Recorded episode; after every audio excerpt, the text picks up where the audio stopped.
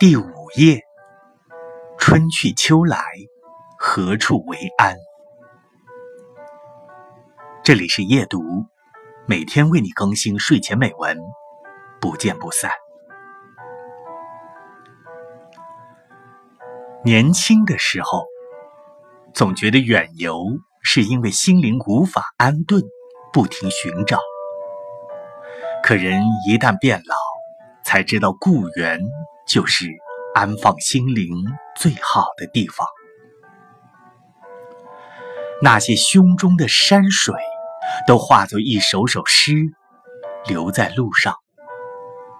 或者，正是那些远游路上的风景，安顿了曾经骚动的心，安顿了无处停留的乡愁。老家就藏在光阴深处，窗前那丛芭蕉，等了一辈子，枯了荣，荣了枯，只为等你回来。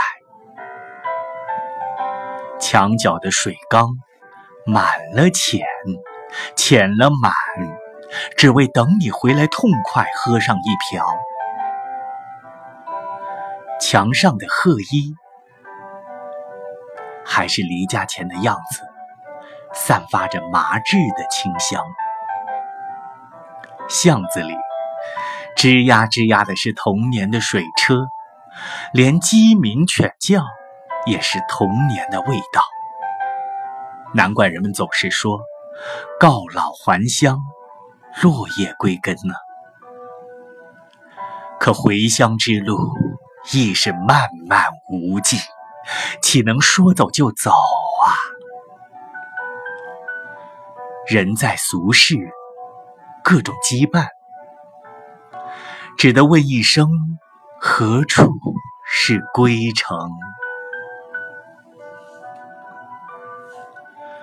一路饱赏了山水之美的人，两袖清风漂泊许久的人。光阴若是叠起来，该也有厚厚一层了吧。